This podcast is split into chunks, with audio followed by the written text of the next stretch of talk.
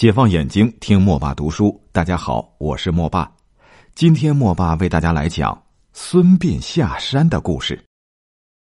三晋里头要数魏国最强，魏惠王也学秦孝公的样，打算找个未央。他花了好些财物来招待天下豪杰。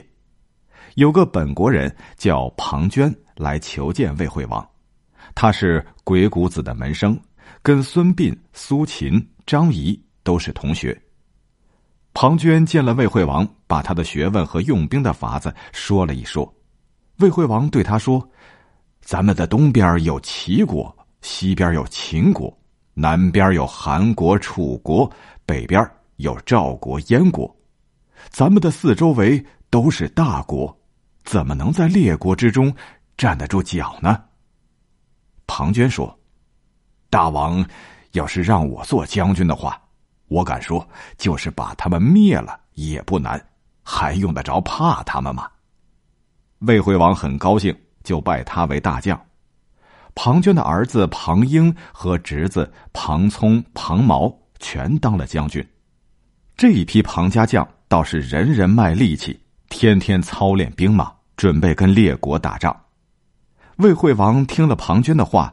先从软弱的魏国和宋国下手，一连气儿打了好几个胜仗，吓得魏国、宋国、鲁国都去朝见魏惠王，向他低头服软。只是齐国很不服气，不但不去朝见，反倒发兵来攻打魏国。庞涓把齐国的兵马打了回去。打这儿起，魏惠王更加信任庞涓了。正在这时候。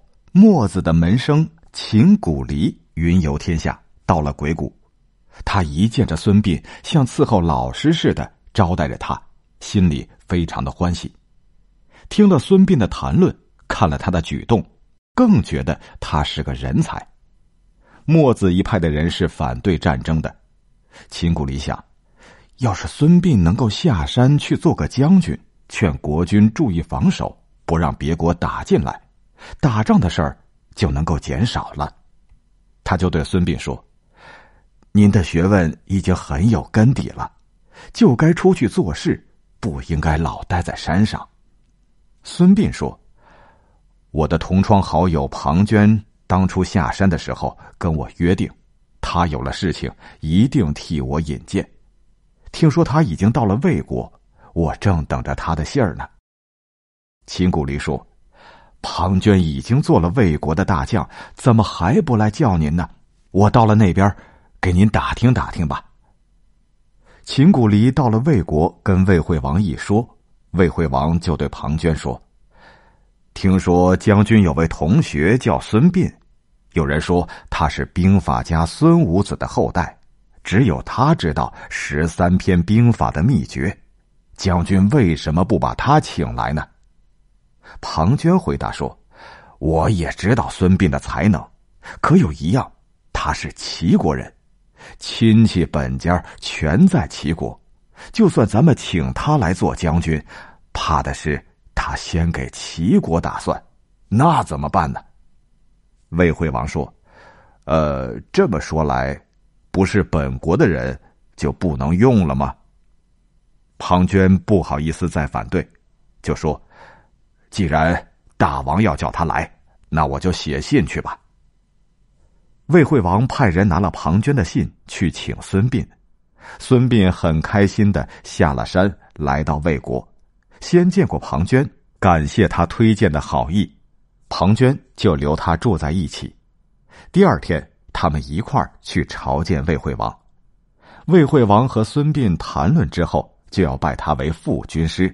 跟正军师庞涓一同执掌兵权，庞涓觉得不太妥当。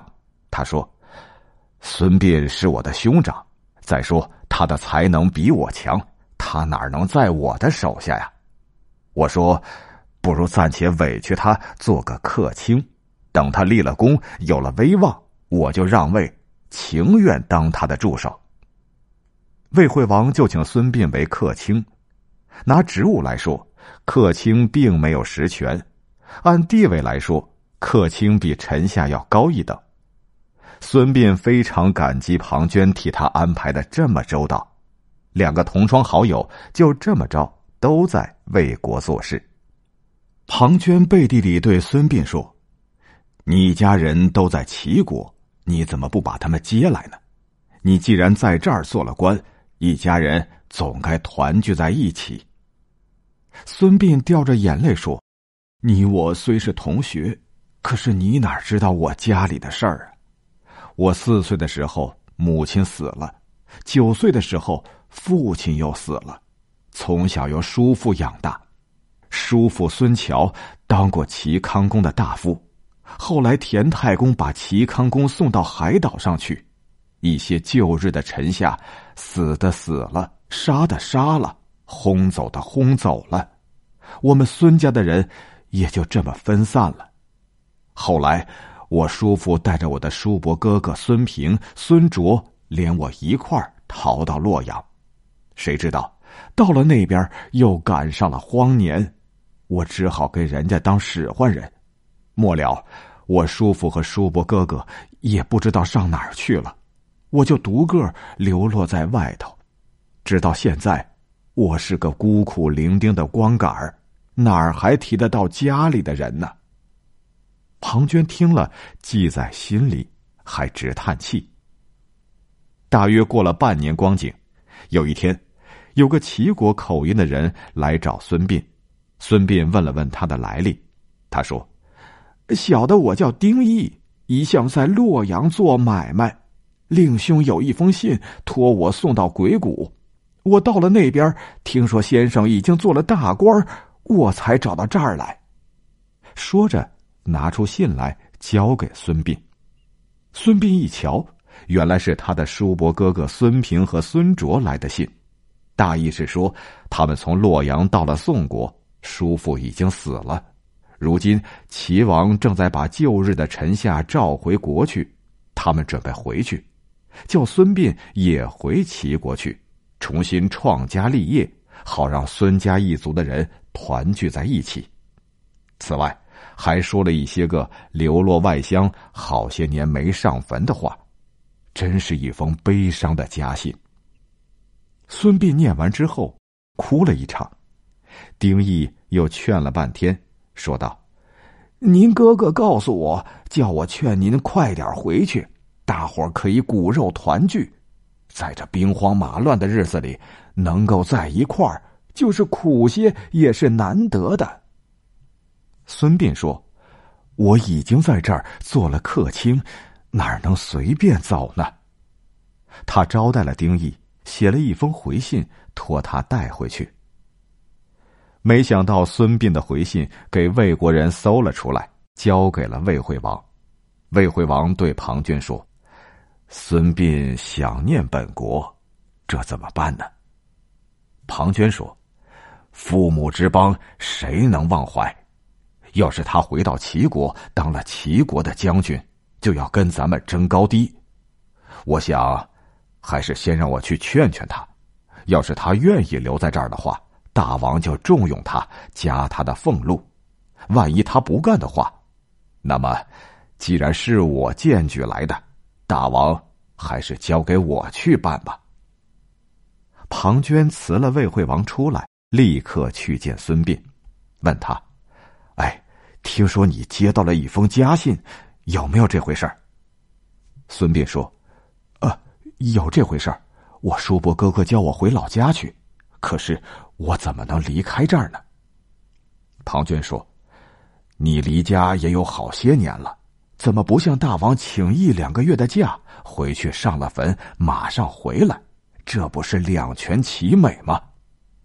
孙膑说：“哎，我不是没有想过，可是我怕大王起疑，不敢提。”庞涓说：“那怕什么？有我呢。”孙膑听了庞涓的话，上了个奏章，说是要请假回齐国上坟去。魏惠王正怕他私通齐国，如今他果然要回齐国去，可见他有心背叛魏国了。当时就生了气，骂他私通齐国，叫左右把他押解到军师府庞涓那儿去审问。庞涓一见孙膑受了冤屈，直道到自己不该让他去上奏章，还安慰他说：“大哥不要害怕，我这就给您说去。”庞涓当时就出去了。过了一会儿，他慌里慌张的回来，跺着脚对孙膑说：“哎呀，大王十分恼怒，非要把你定死罪不可。我什么话都说到了。”再三再四的磕头求情，总算保全了大哥的性命。可是，必须把膝盖骨剜掉，再在脸上刺字。这是魏国的法令，我实在不能再求了。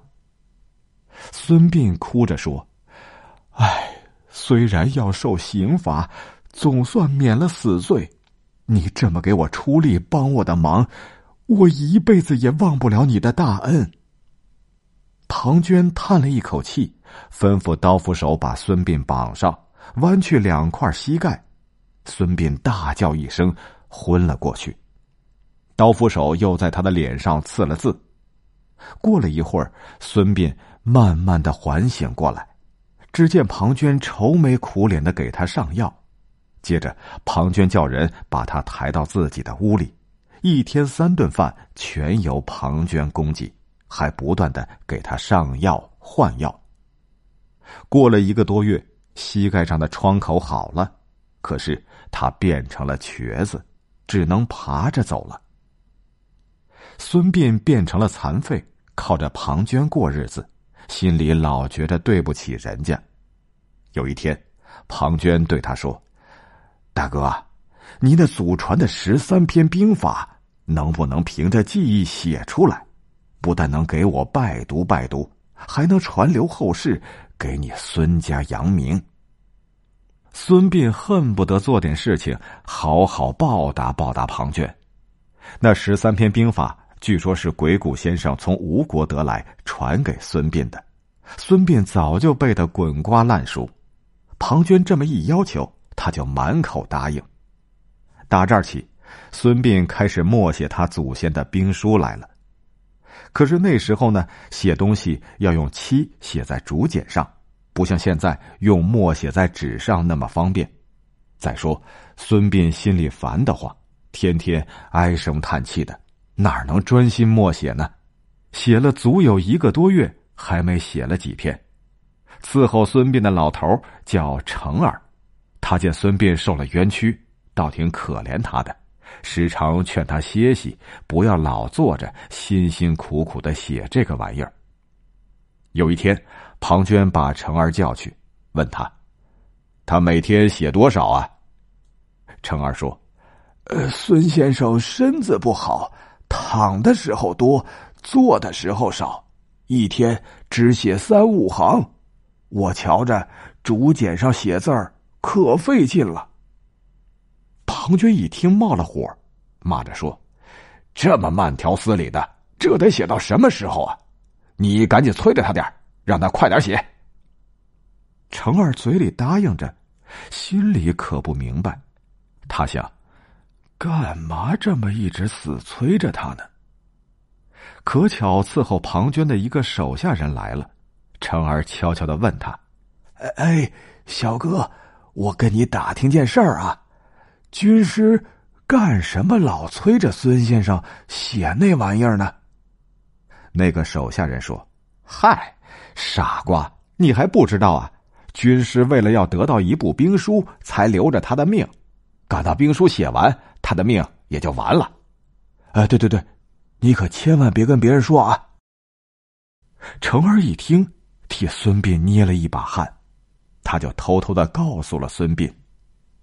孙膑到了这个时候，才从梦里醒了过来。他想：原来庞涓是这么一个人，这我哪能把兵书传给他呀？哎，我真是瞎了眼，交上了这么一个人面兽心的东西。但是他又想，要是我不写，他一定会弄死我，这可怎么办呀？他越想越气，越气就越没主意，急得直流眼泪，一下闭过气去了。等到缓过气儿来，他瞪着两只大眼睛，连喊带叫，把屋子里的东西全扔在地下，把他写好了的兵书抽了好几片，扔在火里烧了。就是没有烧的，可也没有一篇全的了。吓得成儿赶紧跑去报告庞涓说：“哎呀，不好了，孙先生疯了！”庞涓亲自来看孙膑，就见他趴在地下哈哈大笑，笑完了又哭。庞涓叫了他一声，他就冲着他一个劲儿的磕头，哭着说：“哎，鬼谷老师，救命啊！救命啊！”庞涓说：“哎，你认错人了，我是庞涓。”孙膑拉着庞涓的衣服不放，嘴里胡喊乱叫。庞涓怕他是装疯，就叫人把他揪到猪圈里。孙膑披头散发，趴在猪圈里睡着了。庞涓暗地里派人给他送饭。那个人小声的对他说：“哎，孙先生，我知道您的冤屈。”这会儿我瞒着军师给您送点酒饭来，请吃吧，这是我的一点心意。说着，直唉声叹气，还挤出了几滴眼泪。孙膑呢，伸了伸舌头，做着鬼脸，把送来的酒和饭都倒在地下，骂着说：“啊呸！谁吃这脏东西？我自己做的比你那个好多了。”说着。他抓了一把猪粪，团成一个圆球，就往嘴里塞。庞涓知道了这件事儿，说：“哎，想不到他真疯了。”打这儿起，孙膑住在猪圈里，哭一会儿，笑一会儿，有时候爬到外边晒晒太阳，到了晚上又爬到猪圈里去睡觉。庞涓叫人给他一点吃的。让他疯疯癫癫的爬进爬出，他还想等孙膑好起来给他写那部兵书呢。要是孙膑到街上去，就有人跟着他。后来，庞涓嘱咐地面上的人，天天把孙膑到哪儿的情形向他报告。人人都知道孙膑是个疯子，两条腿也不能走道，都挺可怜他的。有的人还给他吃的，他高兴了就吃点不高兴了，嘴里嘟嘟囔囔的唠叨一阵把吃的倒在身上。孙膑变成了一个迷里迷糊、又脏又可怜的疯子了。知道他的人都替他可惜，说他当初还是不下山的好啊。好了，今天莫爸就先为你讲到这里，谢谢你的收听。下一期我们来讲。马陵道上的故事，下期再会。